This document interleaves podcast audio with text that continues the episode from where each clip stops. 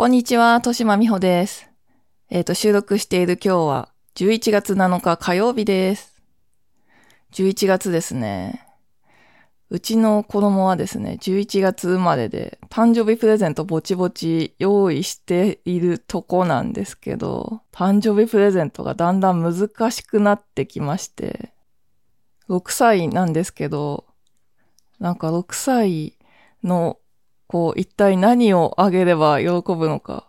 なんか今まではさ、おもちゃを足すとかでさ、順調に来たんですよ。なんかシルバニア足したり、プラレール足したりさ、もうプラレールの車両でキャーってなったりとかさ、なんかそういう風に、割と正解がわかりやすいし、金額的にも、こう、プラレールの車両って一つ2000円ちょっとだったと思うんですけど、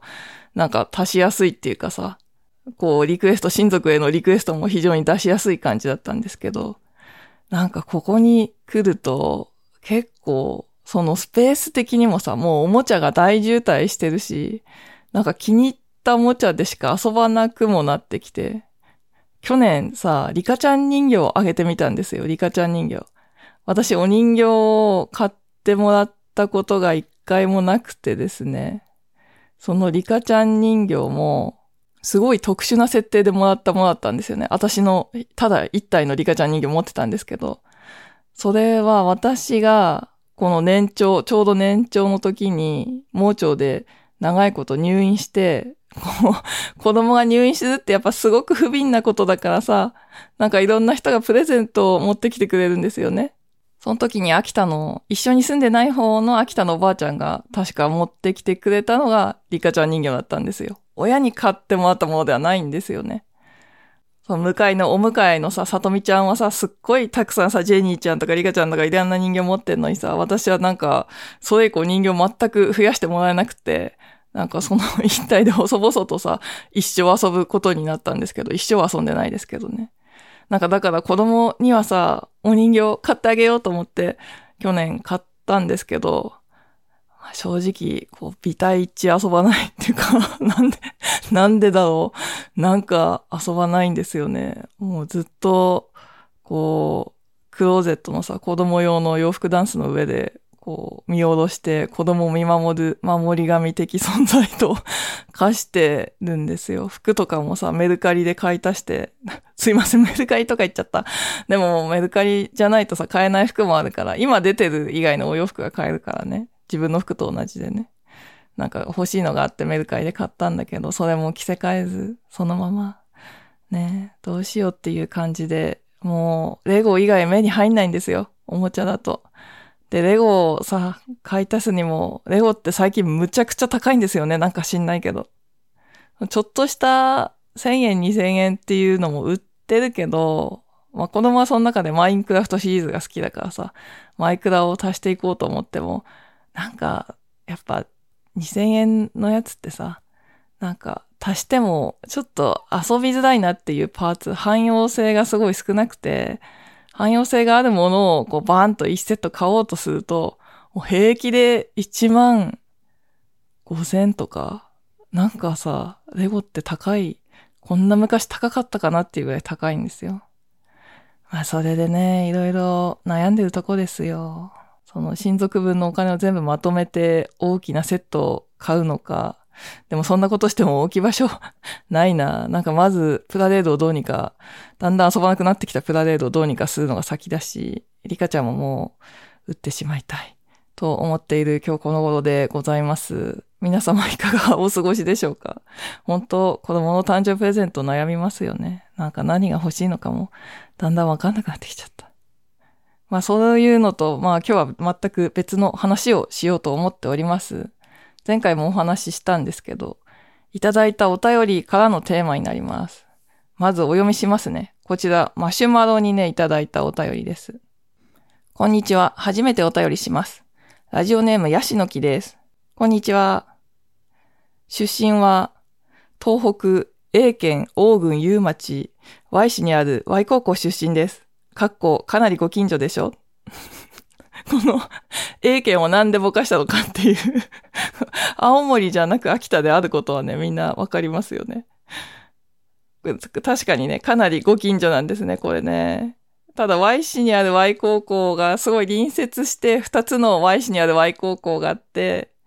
でも同じ学校じゃないみたいだから、同じ学校って書いてないから、私が通ったのと違う方の Y 市の Y 高校だと思われます。お便り読みます。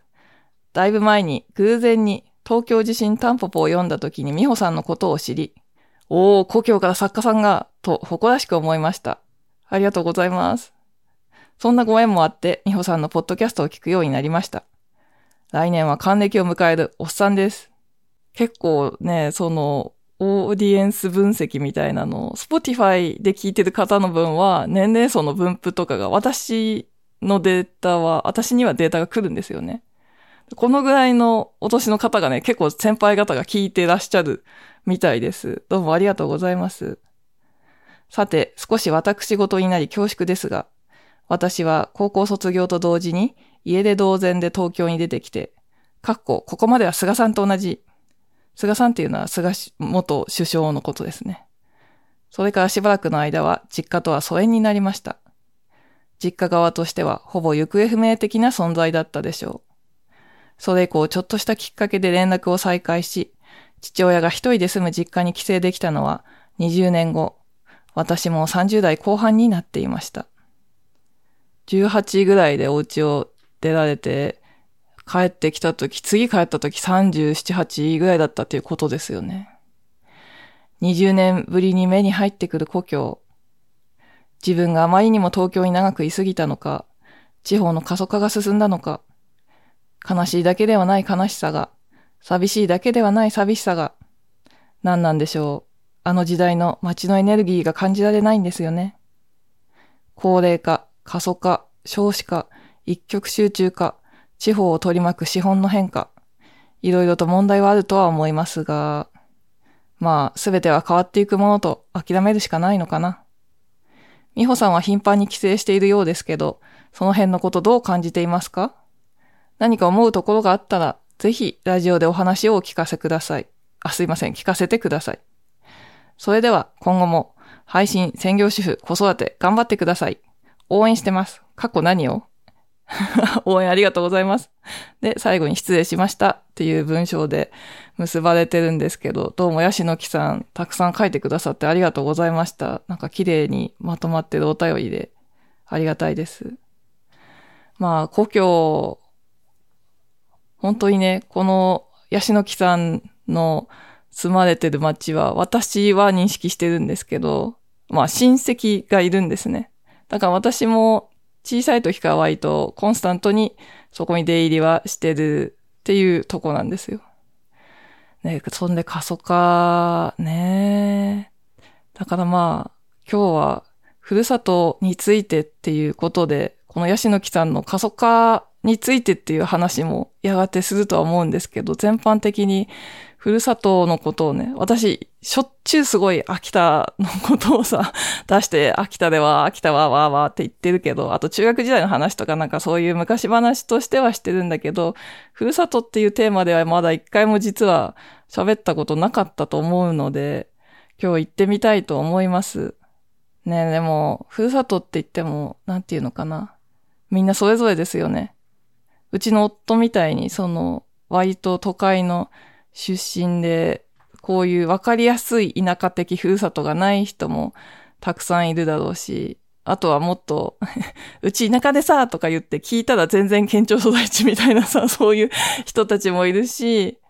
でもまあ、その中でも一番こう、我々、私とかヤシの木さんみたいなのは、ふるさとらしいふるさと、その、田舎で、まあ、何もないっちゃ何もなくて、まあ、いろいろあるんですけど、いわゆる一般的な何もないっていうとこで、で、そっから、いろんな人が東京を目指して出てきて、過疎化が進んでいくっていう、私のふるさとはそういうとこなんですけど、そこについてお話ししてみようと思います。では、早速始めましょう。第43回になります。聖なる欲望ラジオ。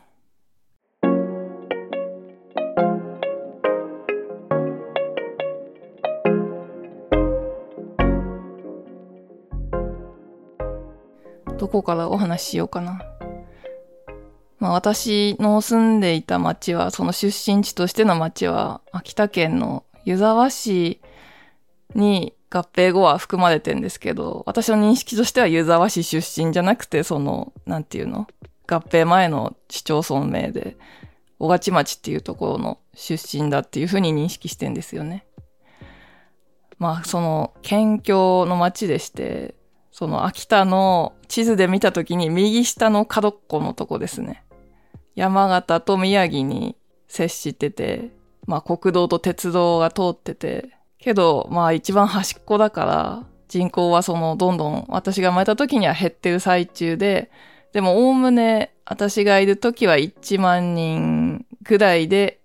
こう1万1000人から1万人までぐらいの時に住んでたっていう感じですね、町の人口がね。うーん、まあ私は故郷に対しての思いはさ、もう一言で言うと、好きだけど、多分自分はここに入れないっていうか、居場所がないなっていうのが子供の時からのもう、一貫した認識でしたね。なんていうのかな。すごい今になると子供なのにすごいよくわかってたなと思うんですけど、もう小学校上がるくらいの年で、なんていうのその田舎だから嫌だとか文化的じゃないから嫌だとかそういうことじゃなくて、ここで生きるっていうのは、その、嫁姑問題っていうかさ、その相手の結婚した相手の親と同居するということであり、ね、その姑とか姑とうまくやるっていうことであり、ここで就職するっていうのは、なんかその和を尊ぶっていうかさ、その上司に口答えしないっていうことであり、なんかこう飲み会とかに出て頑張るっていうことであり、そしてまあ私の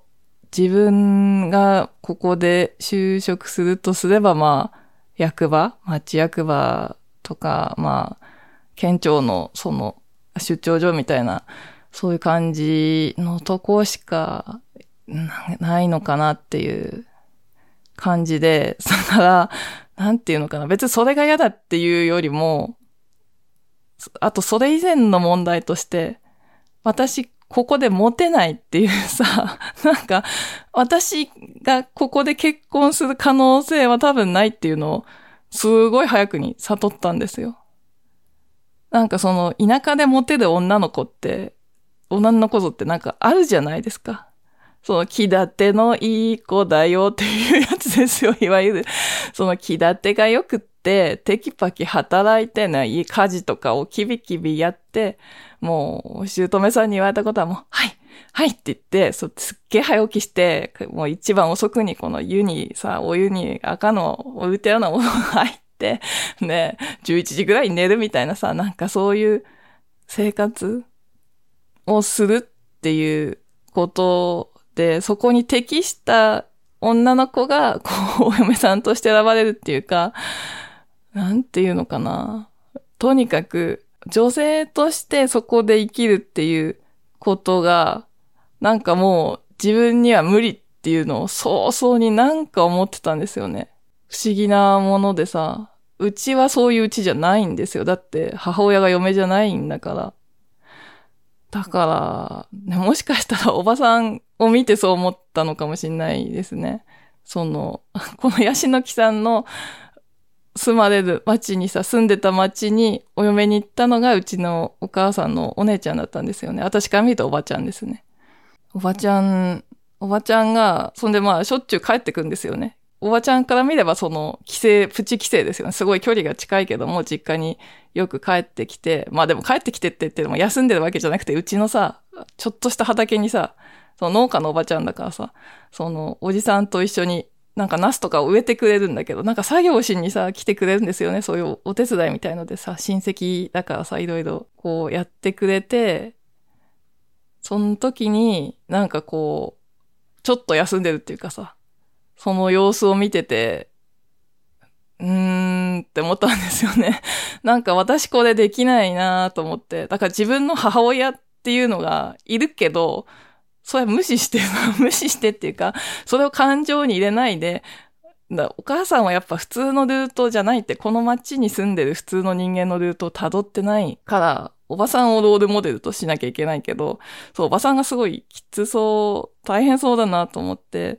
なんか、うん、無理だなっていう結論に至ってたんですよ。でも、ね、それで、じゃあ出てくるっていう風になればわかりやすいんですけど、そういう風にもなれない。なんかこう、私は一方でめちゃくちゃこう、やっぱ好きだったんですよね。郷土愛みたいのが強い人間なんですよ。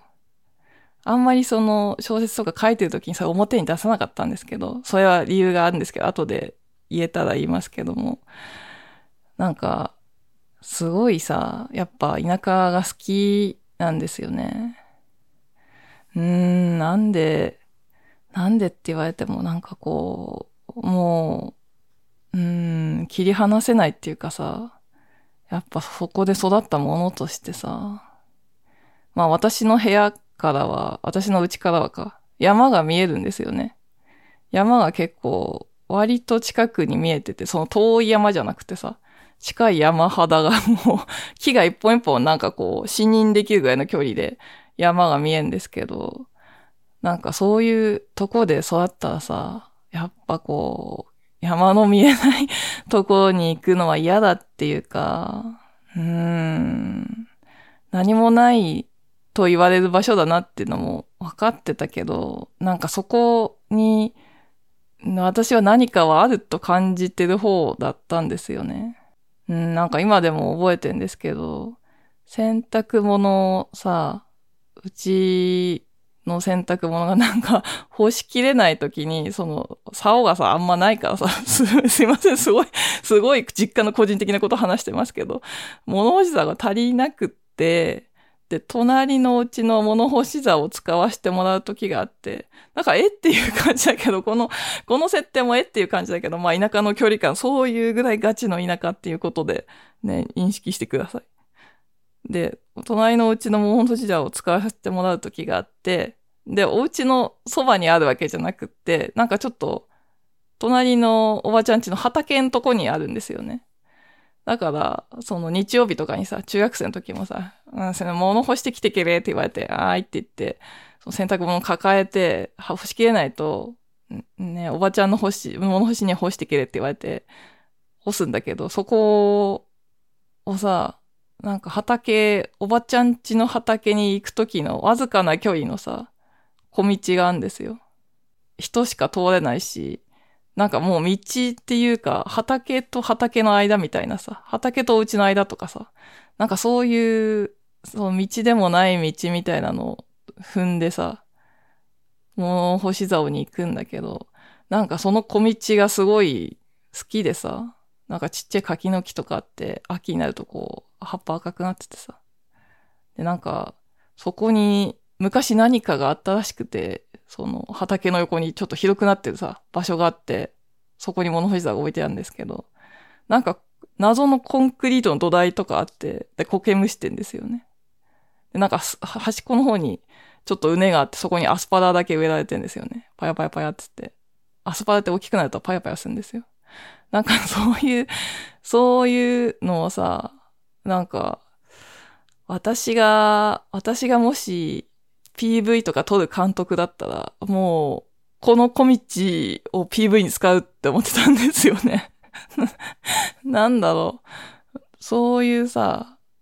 うーん、自然って言っても壮大な自然とかでもないし、ね、よくプロモーションビデオではさ、その夜景とかさ、都会が映ってるけど、都会のゴミゴミしたとことか映ってるけどさ、時代は渋谷ですよ。95年とか6年だからさ。なんだけど、私はここにしかないものを撮るみたいなさ、別に映像監督目指してないのに、そんなことを思ってたりとかして、だから本当に、なんていうのかな。うーん。もうそこが好きなんですよね。だから基本出たくない気持ちも全然あるんですよ。もう子供の時なんかさ、すごいその過疎化っていうのはやっぱ問題になってきて、私が小学校ぐらいの時ですよね、過疎化っていう言葉がすごい言われてて、地方の過疎化って言われてて、で人口もどんどんさ減ってって、私はやっぱ異常な小学生だから、その街のさ、候補を毎月読んでさ、目を皿にして読んで、なんかその人口動態を特にチェックしてたんですよね。過疎化をウォッチしてたんですよ。また、また減ってるみたいな。またばあちゃんたちすげえ死んで、またすげえ減ってるみたいな。死んだ人も全員乗るんですよね、そこに名前がさ。なんか、お亡くなりになった。な、なんて書いてたかな。その死亡欄と誕生欄があって、候補には全てが乗るんですよ、よっぽど。なんか、やめてくれって言わない限りはさ。なんかそこでこう、同級生に子供生まれたとかも、認識できたりするんですけど、そのお父さんお母さんの名前が書いてあるからね。お父さんの名前しか書いてないかな。赤ちゃんの時はさ、とにかくどこのうちに赤ちゃんが生まれたかとかも丸分かりです。腸内すべて。まあそういうとこだからさ、そこで人口動態を見て、また減ってる、みたいな感じで、なんか、その減っていくことに対して、やっぱ、愚かしやと思ってましたね。その街を去る若者、愚かしやって思ってました。林野木さんすいません。ね、その時に街を去ってる若者だったっていうことですよね。私は、私は残、残るよみたいな。なんかだから、残れないって分かってるのに、どっかで分かってんのに残れるって思うっていうかさ、もう完全にこう自分の中でさ、自分しかいないのに、なんか他の人に何かを言われたとかさ、親が残れって言うとか、そういう外部からの圧とか何もないのに、自分の中で勝手にこう二つに、こう 心が引き裂かれてて、それがすごい同居してる状態になってて、すごいそれを人に説明するのが難しいんですよ。だからなんかこう小説とかで書くときはさ、そのフィクションを、田舎舞台にフィクションを作るときは、もう分かりやすくさ、ここにはいたくないので東京に行きますっていう風な主人公にしたりとか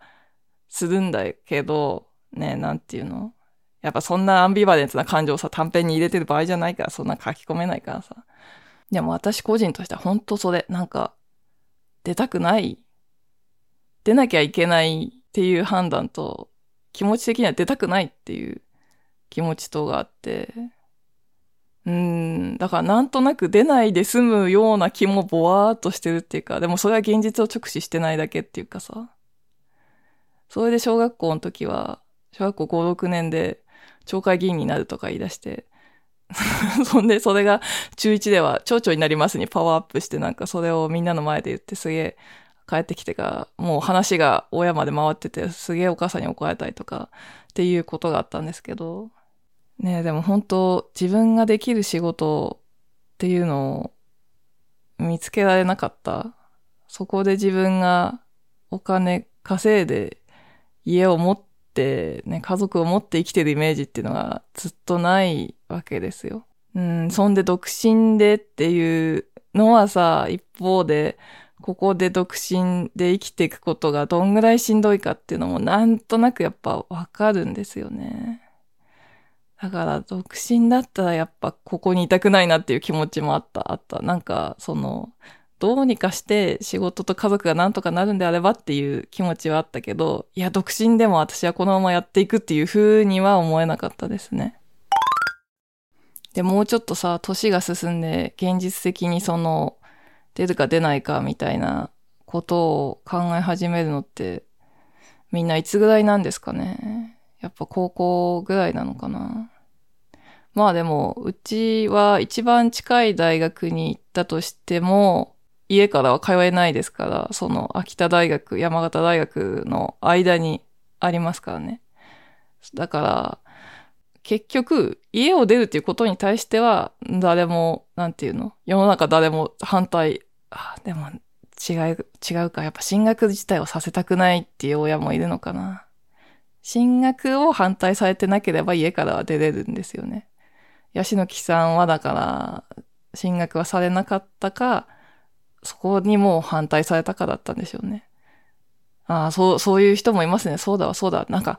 女の子が家出ることに対しては、あんま厳しくないというか、緩いんですよ、うちの方はね。なんか私の認識だからずれてたら申し訳ないんですけど、少なくとも私の周りの少ないサンプルにおいては、その女の子だから東京行っちゃいけないとか大学行っちゃいけないとかっていうのは一切なくて、どっちかっていうと男の子の方にその長男ですよね。その後継ぎだから残ってくれっていうか、女の子はやっぱここで生きていくのが簡単ではないっていうふうに、男の親もやっぱ認識しているから、なんか手に職つけてきてほしいとかで、なんか専門学校、仙台とか、ね、東京まで行かなくても仙台あたりで、専門学校行かせるっていうのはほとんどの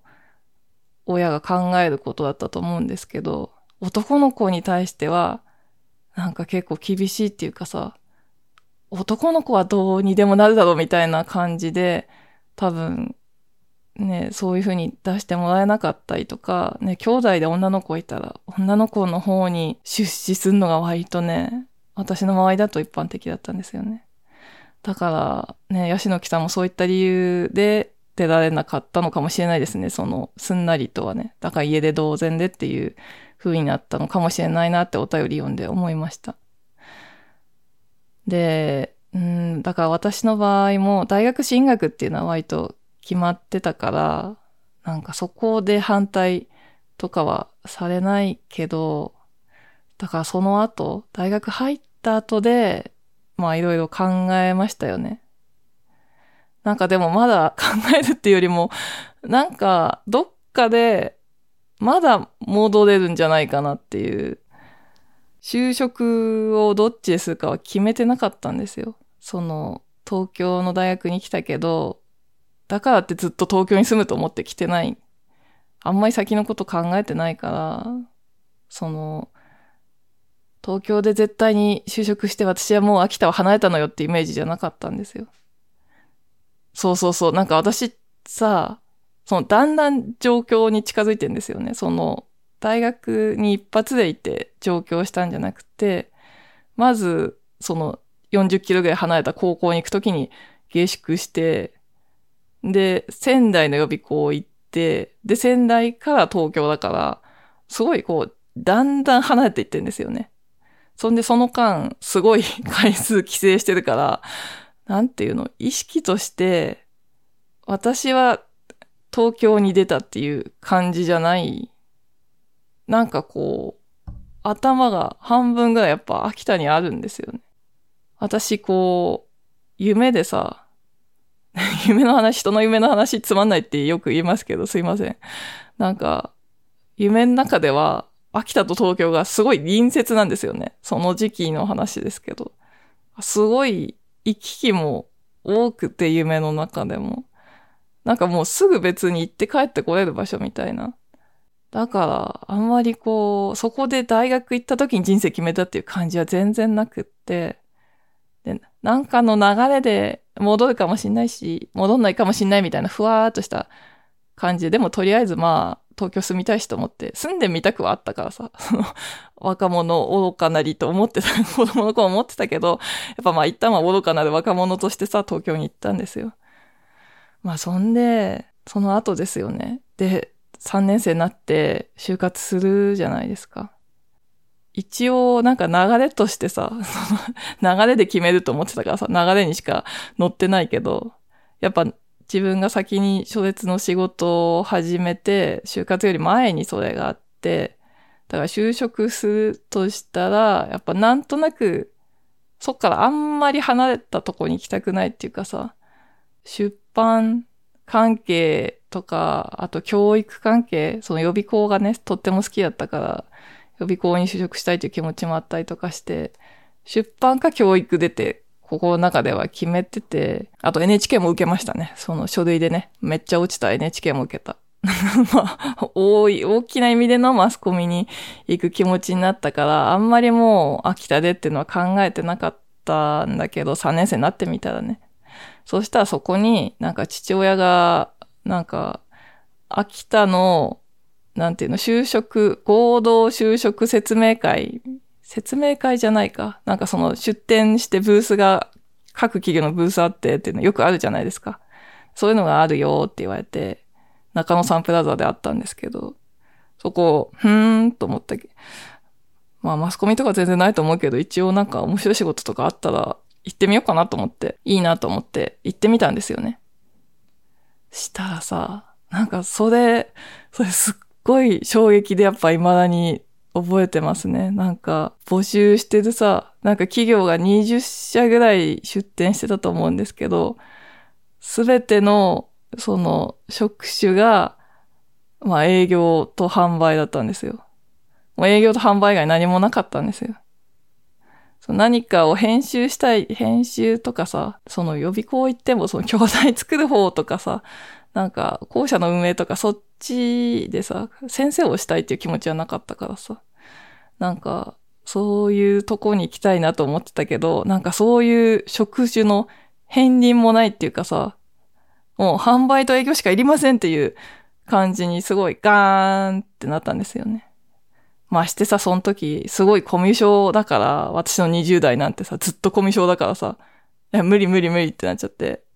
すごい、その、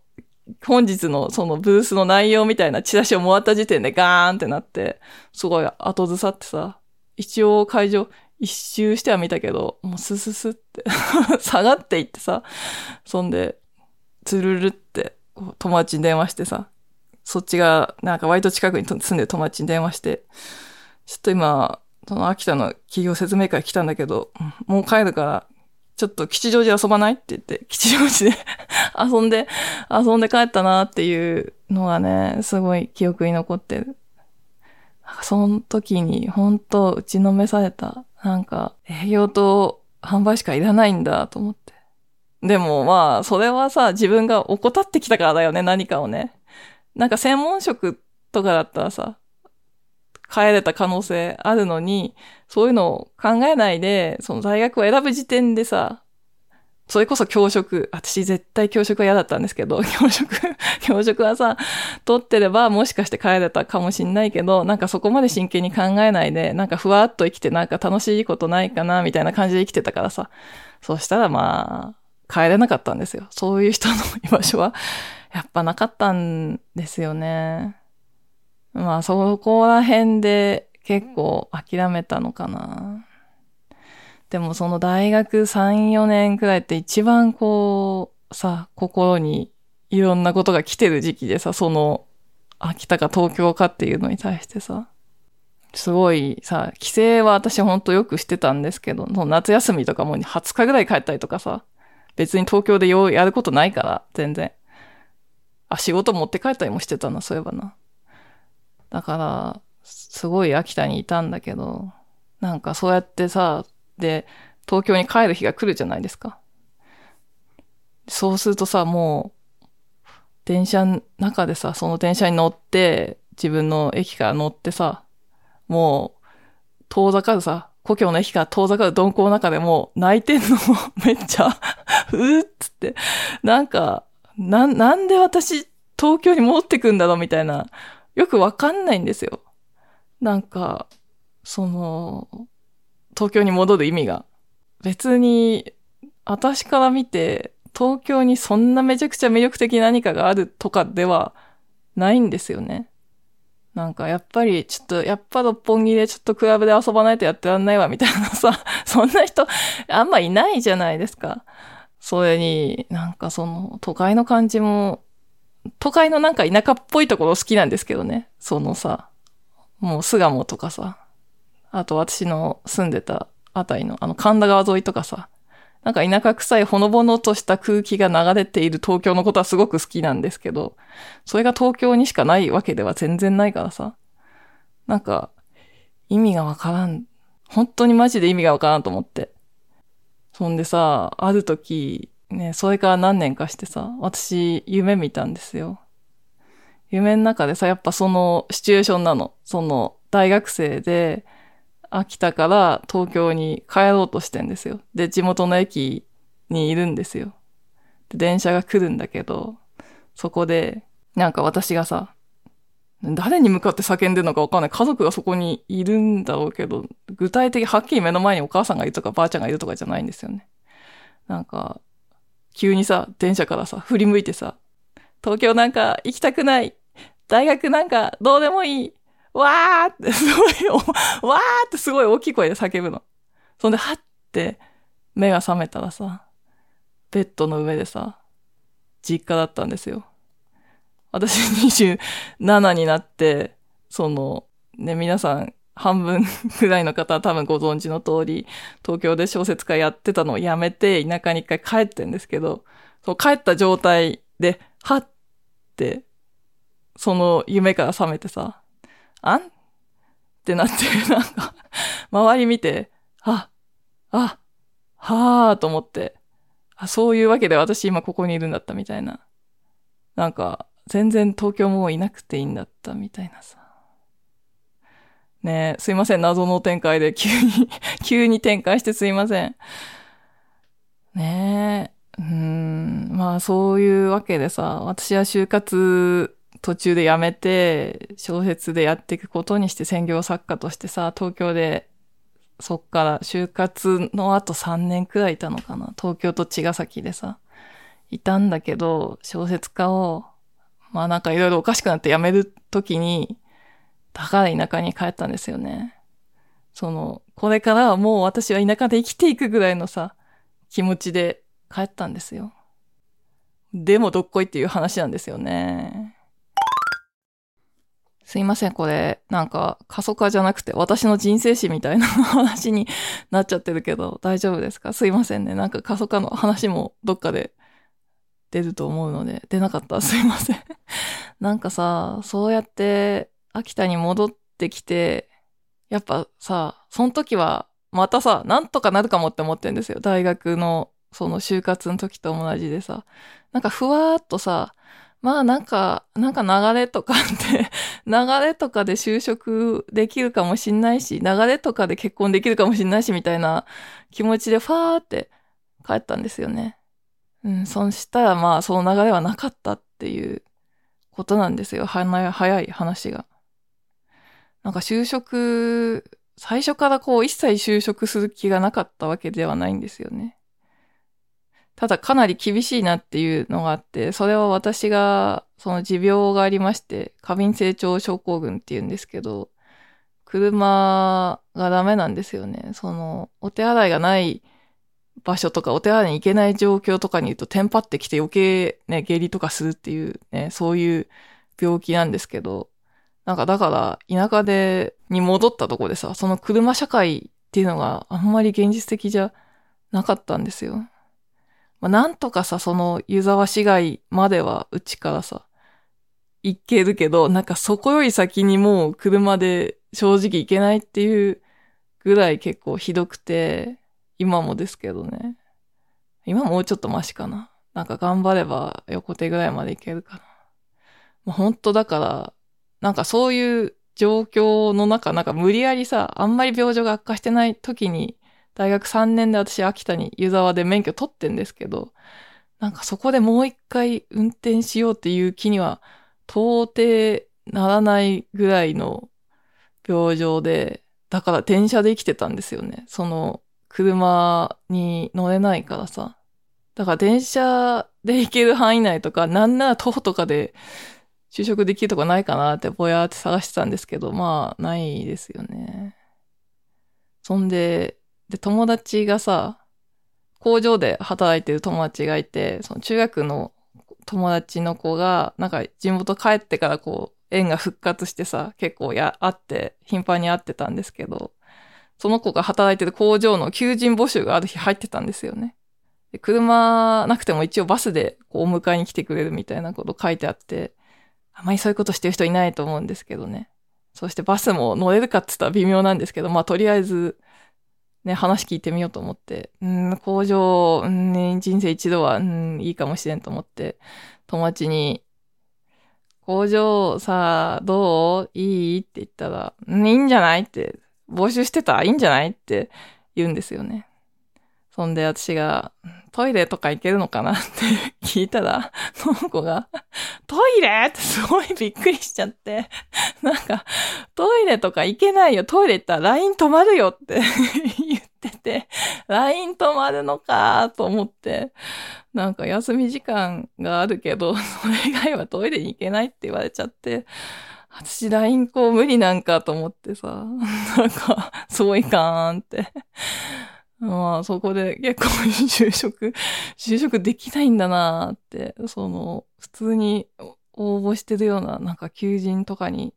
行けないんだって。なんだ、まあそこでね、ハロワとか、ハロワとか行くほどの真剣さがなかったのもあれなんですけど、行けよっていう感じなんですけど、なんかまあ、暮らせてるからさ、生きてれるから、あと、その頃、一応漫画家になろうとしてさ、一生懸命投稿してたから、まあ漫画家になるかと思って、すごい、本当人生設計がね、ふわふわしてて、マジかよっていう感じかもしんないですけど、まあ漫画描いてればいいやと思って漫画描いてたんですよ。ハロは行かないで。そんででも、うーん、まあ漫画家しながら実家に帰省しつつ、どっかでなんか結婚相手とかできたら、その人と結婚して、うん、このまま漫画を、漫画がもしデビューまでいけたらそっから頑張るみたいな、とか思って やってたんですよね。でも結婚もやっぱさ、できないわけですよ。なんだろうね。結構さ、まあ職場なかった出会いないですよね、普通に。ないし、そんで無理やりさ、友達に、その工場で働いてる子に、なんか同じ工場の人と紹介してもらったりとかしてさ、そうそう、友達コレクションっていう DS のゲームあったじゃないですか、昔。なんかそれを二人ともやってて、それでなんか交流とかしてさ、ゲームの中でさ、キャッキャってやってたけど、なんか、ゲームの中に友達コレクションで本当のリアルの友達の似顔絵を作って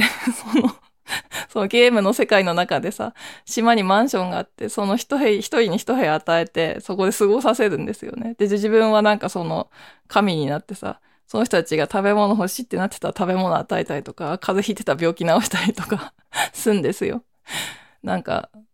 その中で、ゲームの中に、友達のゲームにはだから私がいて、私のゲームの中には友達がいいんですけど、友達のゲームの中の私が結婚したんですよね。ちょっと結婚、あんた結婚したよって言われて、えー、誰と？って言ったら知らない人だったんですけど、なんか、この人いいじゃんって言ったらさ、その人は結婚してるって言われて、あ、でも独身の人でこんな人がいるって、その友達コネクションの中でさ、この人この人って出してくれてさ、えー、いいじゃんって言ってさ、なんか、すごい。何でも、えいいじゃんみたいな。別にさ、友達コレクション、あれだよ。友達コレクションだからイケメンにできてるとかじゃなくて、二人ともね、あの、私たち絵心のある仲間だからさ、それなりに似せて作ってんだけど、まあその似せた範囲内でいいじゃんっていう感じだったからさ。え、そしたら今度紹介するよって言われて、まあ40歳だけどいいって言われて、いいよって言ってさ、それで紹介してもらったんですよね。でもさ、なんか、ちょっとその人の悪口は言いたくないか言わないけど、まあ、さ、田舎のに残ってるさ、ずっと出てない男の子たち多分結構みんなそうだと思うけど、まあよく言えばガツガツしてない。悪く言えば消極的っていうかさ、みんなハニカミ屋さんなんですよ。ね、秋田県民基本路線シャイだからさ、私もそうだしさ。なんか一生懸命話題とか振るんだけど、シャイな感じでさ。しかもおまけになんか、最終的にはさ、なんか友達に経由でなんか断りの返事が来てさ、返事っていうか、返事っていうほどのもんでもないけど、なんか、友達がその後、すごい怒っててさ、なんかすごい失礼なこと言ってきたから、もう、あんな人紹介するんじゃなかったみたく言っててさ、多分養子のことをなじられたんだなと思って、なんか、じゃあ、じゃあいいですみたいな感じになって、なんていうの？なしになったんだけど、あと婚活パーティーとかも行きましたね。婚活パーティー。湯沢の婚活パーティー。ちょっとあれも、まあ、似たような結果ですね。なんか、ほんと、秋田の男の子って面食いなんですよね。なんか、面食い、面食いが多い。美人の里だからさ、すごい美人に目が慣れてるからさ。すごい、やっぱそんで、何歳になろうと、可愛くて気立てのいい女の子が好きなんですよ。やっぱそっから、外れてさ、足みたいな儲けとしてるさ、女がさ、こう、ああだこうだって積極的にコミュニケーション取ってきたからってなんだっていうこともないんですよね。まあそれで、ないわ。これは私はここにいたらやっぱり、やっぱり仕事もないし結婚もできないわっていう結論に再度至って、で、その頃に妹が妊娠して出産する時の出産手伝いで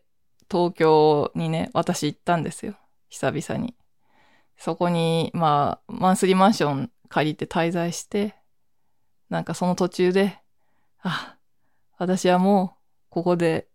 ここに戻るしかないって、田舎にいてはダメだっていう結論に、をつけてさ、もう妹が出産して、その翌日にその孫の顔を、初孫を見に来た両親に向かって、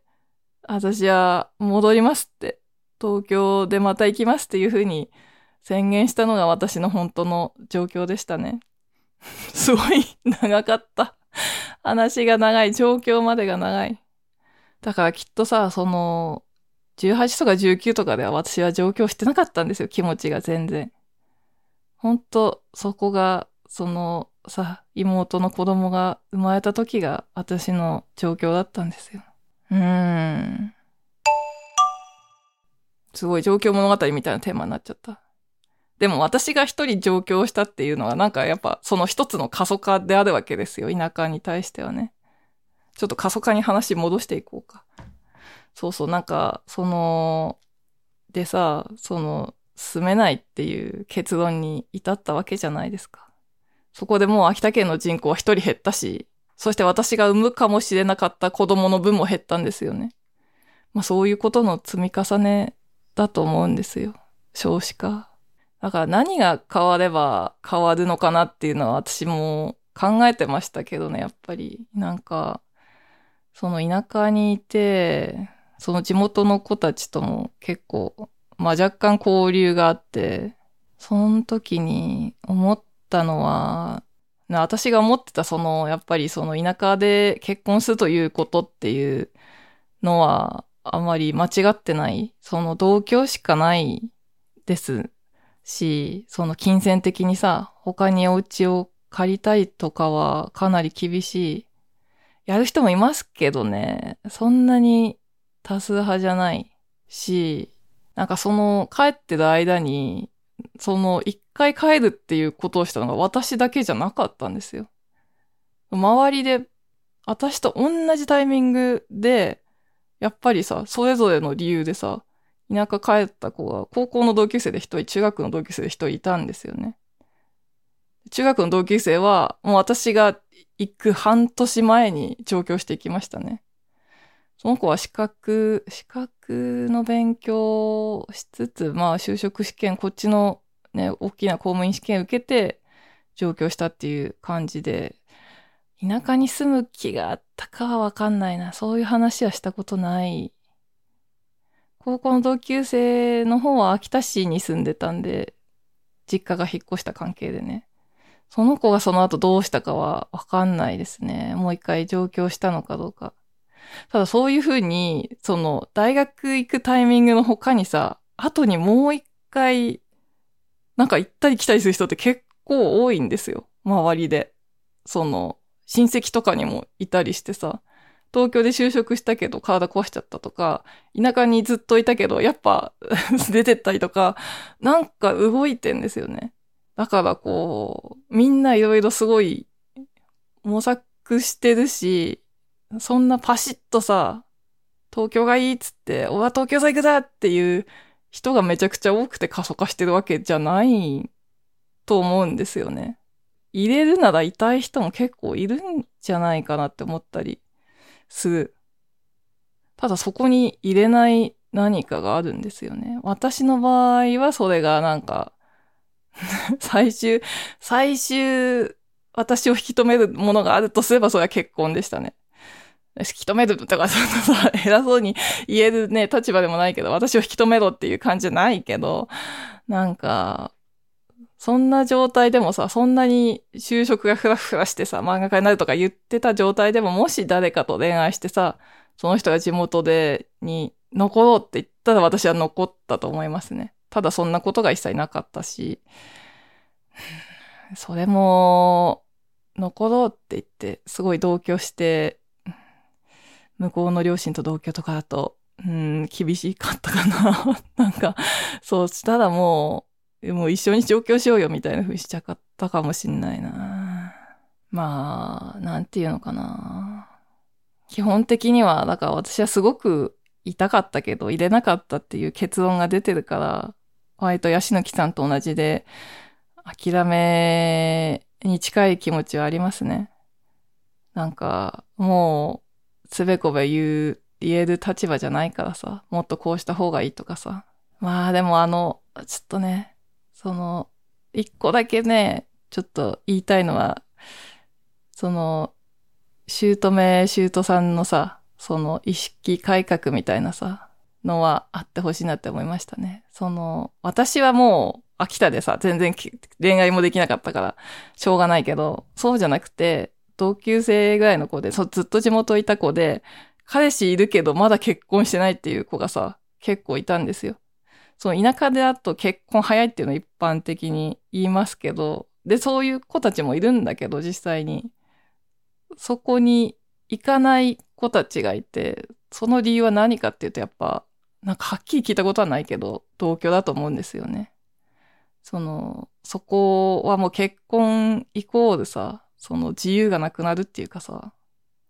まあ、すごい幸せな同居生活を送ってる子もいるという噂ですけど、すごい実の娘のように可愛がってもらっているらしいよ、なんとかちゃんは、みたいな、お姫様みたいな暮らしをしてるらしいっていうのを聞いたことあるんだけど、なんかそういうごく一部のラッキーガールを除いてはさ、なんか結構結婚しちゃうと、もうさ、かなり大変みたいな。まあ、核家族じゃないことの良さもたくさんあると思うんだけど、その子供をちょっと見てもらうこともできるしさ。でもね、なんかそのやっぱお風呂に入る順番とかさ、そう嫁はやっぱ最後だろうなとかさ、うん。なんかそういうのがなんか、あとすごい、その世代でさ、私たちの世代ってもう全員女の子も働いてるけど、だからそういうさ、普通に労働して普通に暮らしてる、その旦那さんとさ、同じ存在なわけなんだから、同じように扱ってほしいけど、上の世代から見ると、嫁なんだからあれしろこれしろっていうのあるじゃないですか。なんかその辺のすり合わせもちょっといけばもうちょっとマシかもしんないっていうのは思いましたね。でもそんくらいかな。なんか、あとは、なんか自分がさ、その発展に寄与できるわけではないから、その選挙と同じでさ、すいません、急に選挙とか言って。なんか、ぐじゃぐじゃ言いたくなることあるけど、でも私が選挙に立候補して議員になるかって言ったらなんないしな、みたいなこといつも思うんですよね。その田舎の話じゃなくて、東京でね、なんか、政治に対する文句があったらさ、自分がなればいいんだけど、なろうっていう気持ちにならない時点でもう、自分は投票っていう行動しかできないわけだから、それを地道に続けていくしかないっていうかさ。それと同じで、うん、地元もさ、なんか、自分が住まなかった時点でもうね、自分が帰って私が町おこしするって言うんじゃないから、もう、それができない以上はなんか、あれこれ言ってもしょうがないなっていう気持ちですね。うん。なんかただ、後でちょっと思ったのは、結構子供の時はその、ロールモデルみたいなのに囚われすぎちゃってたかなっていう感じはしましたね。その、こういう結婚をして、その、姑さんに好かれないといけないとかさ、こういう気立てのいい振る舞いをしなきゃいけないって、その、同居してるお母さんが嫁じゃないからこそ強く思ってたかなっていう、自分が見てないから、その勝手にそのよそのお家のお母さんを、こうサイボーグみたいな存在だと思ってるっていうか、そのすごい、すごい人たちだと思ってていて、その生身のお母さんの感じその嫁としてのお母さんの感じを知らないくって、こう、自分は無理ってなっちゃったとこもあるかなって思いましたね。あとね、そうやって就職するだけじゃなくって、例えば一回東京に出てさ、なんか本当に本当にもうめちゃくちゃ絶対住みたかったら、その、もうこっちでさ、結婚相手を見つけて、で、商売をもう起こしてさ、田舎に帰って商売を起こすみたいなさ、なんとか屋さんをやる、惣菜屋さんやるとか、ラーメン屋さんやるとかさ、もうそんぐらいの気持ちでさ、一店舗増やすっていう気持ちで帰るっていうさ、柔軟な方法もあったかなって思うけど、まあそれは私は今の夫ではありえないからもうさ、そこは、そっから、ここから別に人生を変えようっていう気持ちには全くなんないけど、うーん、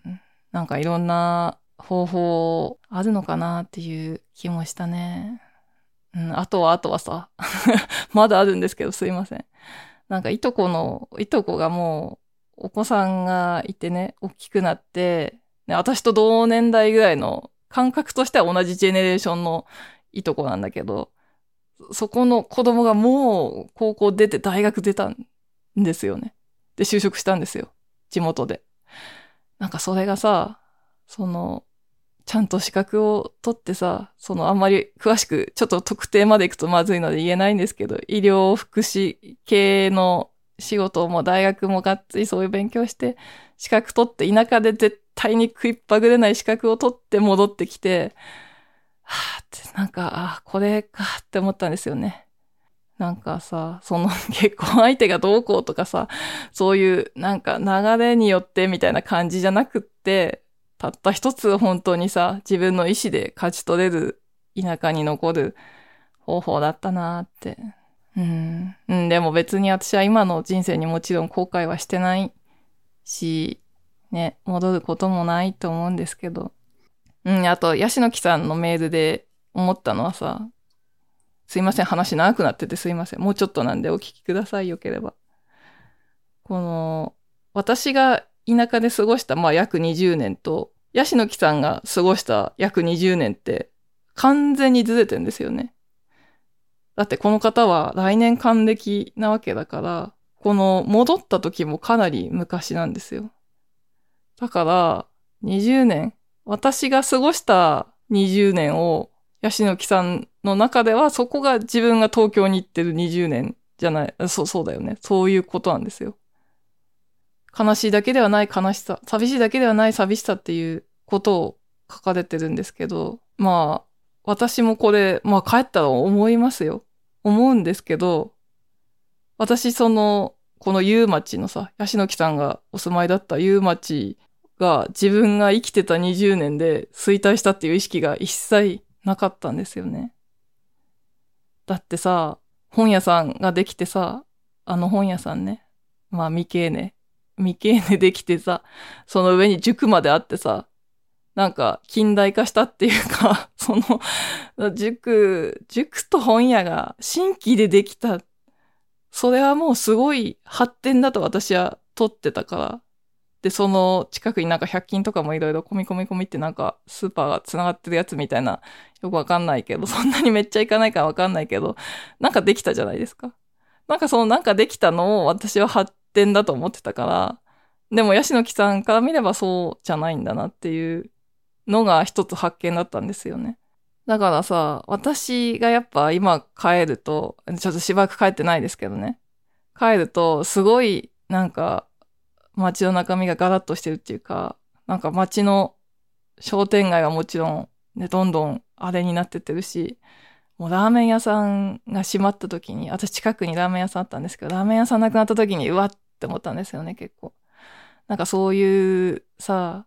その、口の歯が抜けていく商店街っ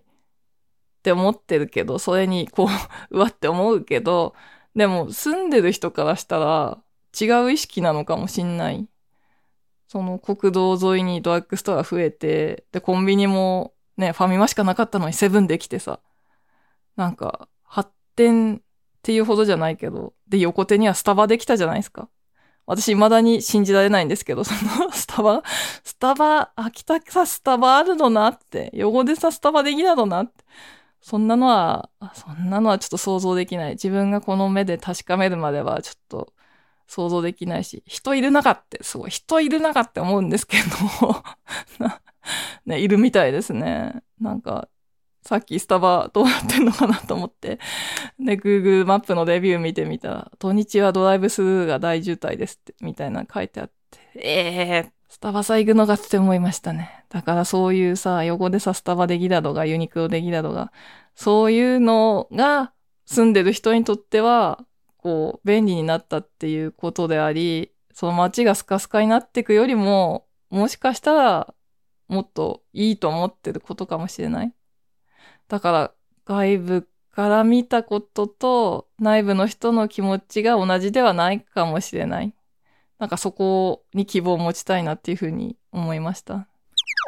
えっ、と、こんなとこで話を締めくくろうかと思ったんですけど、あれですね、最初の方で言ったことに、まだ言及してないですね。その、なんか郷土愛を小説家時代は控えめにしてたっていうやつです。表現をさ、なんか好きっていうことあんま言わないようにしてたっていう話に触れてなかった。なんか、その、ふるさと大好きみたいなことを言うと、なんかこう、そっちからの仕事みたいなのがさ、なんか、こんなこと言っちゃっていいのかなっていう感じですけど、結構回ってくるのかなと思って、なんていうのかな。その、私の今の人生史みたくなっちゃった話を聞いて、なんで小説家になった時に、別にどこに住んでもいいんだから、地元に住むっていう手もあったのに、そうしなかったの。なんでなんだろうってね、なんか鋭い方は思ったかもしれないですけど、なんかそれとも繋がってて、なんかそういう郷土作家みたいなのってさ、また違う職業というか、すごい社交性とかさ、なんか人前に出て何か喋ったりコメントしたりみたいなのをこうバンバン断らずに何でも引き受けるみたいな感じじゃないと、そういうのをやれない感じがするんですよね。すごいそんなことまでいちいち想像してたんだって、ちょっとね、ちょっと自意識過剰じゃないって思われるかもしれないんですけど、なんかそういう秋田に住んでそういうさ、仕事をしてたりとか、その秋田に住んでなくても東京で、秋田大好きですみたいな、さ、秋田代表ですみたいな顔で、それをやってると、なんかこう、なんていうのかな、小説家っていうよりも、うん、もうちょっと、ね、バラエティー性に富んだ仕事が来ちゃって、それをしかもこうね、受けたまりますみたいな感じで引き受けないとやってなんかこう、ひいきになってたとか言われて、なんていうの その、なあ、あそこの絵のみほちゃんだばマンツン一気になってたことみたいなこの感じになったら困るがら、困るがらって言っちゃった。なんか、そういう感じにしたくない。なんか東京だとその20代の作家なんて、なんていうの、所詮、良くも悪くも、なんか若造扱いっていうかさ、ね、まだまだわかんないよねっていう感じだけど、田舎ではそういうふうには多分、なんていうの、勘弁してもらえる部分が何もないと思うから、ね、あえてそういうふうにしないようにしてたんですね。ね、なんで今更ね、ね、立場がさ、緩くなってからさ、何もしなくてもいい役職がない状態になってからこうやってね、郷土愛を表明するに至っております。すいません。ね、ちょっと本筋から最後にそれとおまけがついちゃいましたけど、ヤシノキさん、今回はテーマをね、ありがとうございました。なんか、ふるさとのね、衰退とか、なんか経済的なことじゃなくてすいません。なんか自分がなんで離れたかみたいな感じになっちゃったんですけど、本当そういうののちりつもかなっていう、一人一人の判断の積み重ねで今があるのかなって思うので、こういうふうにお話ししてみました。聞いていただけましたら幸いです。えっ、ー、と、この番組では、えっ、ー、と、お便り、ご感想のお便りなど募集しております。ね、今回みたいにテーマ、こういうので喋ってほしいっていうお便りとか、内容に関するご質問、内容に関さなくてもないろんなご質問、えっ、ー、と、ご意見などお待ちしております。概要欄に投稿フォーム、お便りの投稿フォームがありますので、そちらをご利用ください。えっ、ー、と、前にマシュマロを使っていた時期があって、ね、そっちに出しちゃったよっていう方も、そっちに来たらさ、気づくようになってるので、それはそれで、なんか丁寧に出し直してくださらなくても大丈夫です。そのままでちゃんと読めますので、よろしくお願いします。じゃあ、ここからはお便り読んでまいりたいと思います。愛知県30代のミリさんからのお便りです。ね、ご感想のお便りになります、こちら。第41回の天国のような場所で思いついたのは、これ天国のような場所っていうテーマで喋って、こう皆さんにも自分の天国のような場所、よかったら送ってくださいって言ったのに対して答えてくださったんですね。ありがとうございます。思いついたのは、南の島の木漏れ日の下でハンモックで揺れているイメージでした。自然を感じられて、人の気配は家族だけでいいやという価値観が浮き彫りになりました。ねハンモック。これでも自然だけじゃなくて、あったかいっていうのも結構ね、ミリさんの中で大きいのかなっていうふうに思いました。なんかその自然を感じられるでも、ね、その寒い方がいい人と暖かい方がいい人いろいろいると思うからさ、その暖かいとこにも何か隠れてるかもしんないですね、さらにね。この家族とか自然っていう価値観以外にもね、いろんなバリエーションがあると思います。まあそうですよね。これもいいですね。南の島。あとこれもあれですね。静か系ですね。こうザザーンみたいな 感じですよね。やっぱり静かな場所がいいよね。そして、アラサーすっぴんの投稿を見ました。金髪とっても自然に似合っていて可愛いです。私も自由に生きる勇気が欲しいです。こちらはあの、前回高橋さんが、前回じゃなかったかな。紹介してくださった、アーサースピンアカウントっていう、なんかずっと前にやってたポッドキャストのアカウントに、私の禁煙をね、南彩子さんが上げてくれたっていう話からのご感想ですね。ありがとうございます。見てくださって。似合ってる？すごい嬉しい。自由に生きる勇気。自由、自由に生きてるかな？ちょっとそんなとこもそんなに自信ないんですけど。えっと、ミリさんから続けてもう一通いただいております。お読みします。第39回の学校の生き量の話で、自分が豊島美穂さんの小説にハマった理由が分かったような気がしました。私は中高の6年間学校に馴染めず、青春どころではなかったので、大学生当時も、こんなはずじゃなかったのに、タイムスリップしてやり直したい、とかなりこじらせていました。実際卒業後に学校付近をさまよったり、承認欲求が同窓会に出たことも、てんてんてん苦笑。これ、これちょっとどういう顛末になったのか知りたい。そんな中、美穂さんの小説を読み、こんなに気持ちに寄り添ってくれる人がいるなんて、と感動し、悩んでくすぶっていた日々もちゃんと青春だったんだ。あの頃の私も一生懸命頑張ってたよな、と思えるようになり、私の中の青春の棒では、ほぼ成仏してくれました。そうなんですね。私がまだ亡霊になって さまよってても、ミニさんの亡霊は成仏したんですね。よかったです。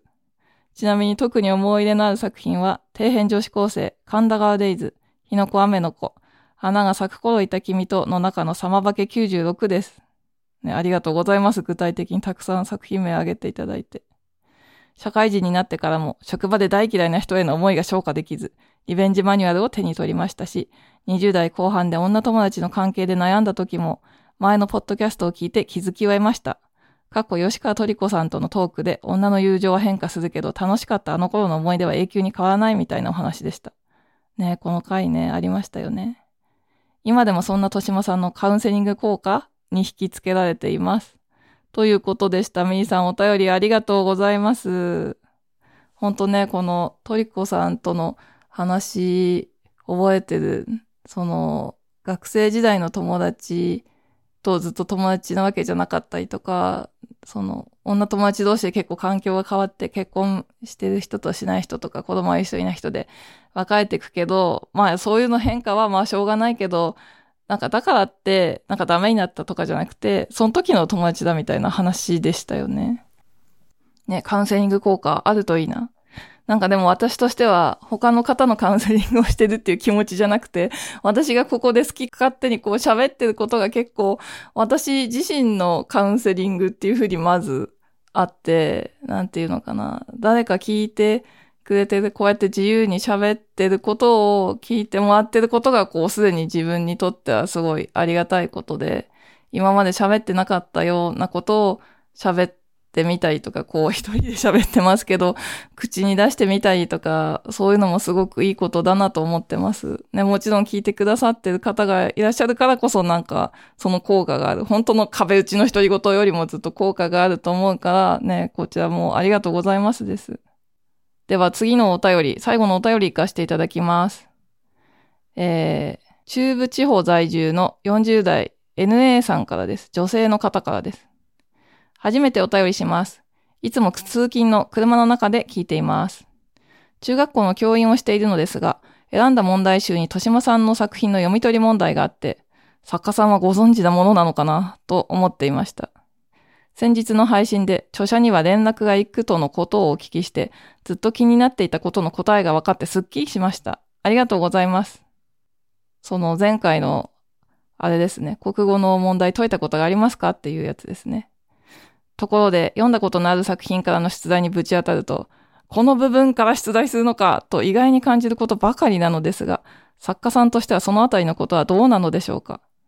ここかーと、がっかりするものなのか、ですよねと、にやりとすることもあるのか気になります。機会がありましたらお話ししてください。ということでした。ご質問ありがとうございます。これはさっきの就職の話と繋がってるから結構今回喋りやすいと思ったんですけど、その教材屋さんっていうかその教育関係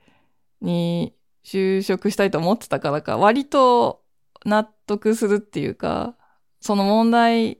引用した部分を読むと、確かにね、なんか物語としては、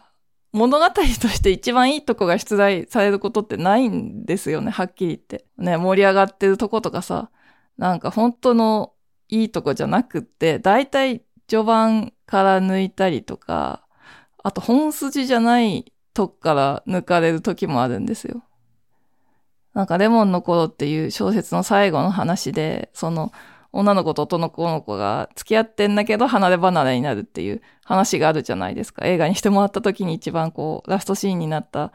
ね、やつなんですけど、その話からも出題されたことがあって、ただその出題箇所っていうのは、女の子と男の子の箇所じゃなくって、女の子が上京するにあたって、家族との一コマがあるんですけど、その一コマ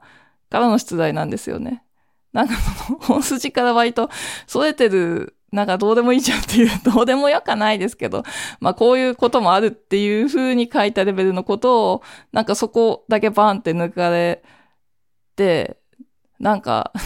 ちょっといいのかなって思ったりしたけど、なんかでも出題側の気持ちになれば、なんかわかるっていうか、大体納得するものですね。なんかニヤリっていうよりも、まあそう、そうっすよね、みたいな。なんか、出題者の人たちがさ、出題者の人たちが 好きな場面の特徴っていうのがあって、なんかこう、まあ、心情が変わる、心情が動くシーンと、あと心情とね、風景がリンクしてる部分、描写がすごい好きなんですよ。なんか私そういうの書きがちだから多分結構使っていただいてんのかなとすら思うんですけど、なんか、その心情だけじゃなくて、周りのね、心情とか会話でトントントンっていくとこじゃなくて、情景描写がなんとなくこう、心の風景とリンクしてるとか、そういうとこがどうも出題しやすいみたいだなと思ってます。でも本当、えっていうのたくさんあるけどね。なんか、本筋とか本筋じゃないっていう話じゃなくて、なんか、私がすごいびっくりしたのが、なんか小学生だけの連作短編集があるんですよね。小学生の女の子の1年生から6年生までの短編集があって、その中から、先生に、なんか恋愛未満の気持ちを先生に抱いてて、チョコを、バレンタインのチョコをあげるっていう話があるんですよ。なんかそれがさ、もうラストはさ、先生がすごい愛煙家で、タバコを吸う先生で、そのタバコをね、一口分けてもらうっていうラストシーンなのに、もう今の教育業界ではありえないやつなのに、そこから普通に出題がさ、その前の部分からされてるっていうやつで、これ、これ最後まで読むともう、もう絶対乗らないやつなんだけどなーって思いながら 見てました。ね、でもまあそういうの見るのもすごい楽しいです。ね、いつも使ってくださってる方ありがとうございます。そんな余談でした。ミリさんも NA さんもどうもお便りありがとうございました。えー、すごい長くなっていて、曲紹介コーナー行きたいんですけど、もう、紹介っていうよりも今回はもう、バシッと聴いていただこうと思います。今回ご紹介したいのは、レミオロメンのね、 Wonderful Beautiful っていう曲です。多分、そんなにみんなシングル曲だと思うんですけど、そんなにメジャーじゃないですよね。その、粉雪からちょっと経ってる、大ヒット曲からちょっと経った時のレミオロメンの曲なんですけど、私この曲やっぱすごい好きでですね。なんていうのかな。私の中でレミオロメンはこれと茜空みたいな、この2曲って思ってですよね。特にこの Wonderful Beautiful は、私これ、東京で小説家辞めて田舎に帰るときに iPod に入れてさ、新幹線の中で聴きまくって、すごい、もう、すごい涙をさ、滂沱の涙を流してたっていう曲です。でも、その内容はもうコメントしてる時間がない。聞いていただければすべてお分かりいただけるかと思います。なんか、でも私が思ってたような曲じゃないみたいだけど、なんか素直に歌詞を聞くと、そういう都会から田舎に帰るっていう時の気持ちとリンクするのはわかると思うんですけど、でも、なんか調べてみたらさ、なんかこれはファンへ送る曲だみたいな、なんか今のレミオレメンとファンの関係を表しているみたいな、いろんなさ、なんか考え方があって、なんか、あんって その、そこの親密な関係を知らないものにはあんまりわかんなかったんですけど、でもまあそういう部外者から見たこの曲の良さもあると思うので、ね、そういうところを読み取っていただけたらなと思います。ね、ではまた2週間後にお会いしましょう。ね、皆さん最後まで聞いてくださりありがとうございました。次の配信までどうぞお元気でお過ごしください。ね、だんだん寒くなってきますので、夜暖かくして寝てください。じゃあ、紹介します。レミオロメンで Wonderful Beautiful。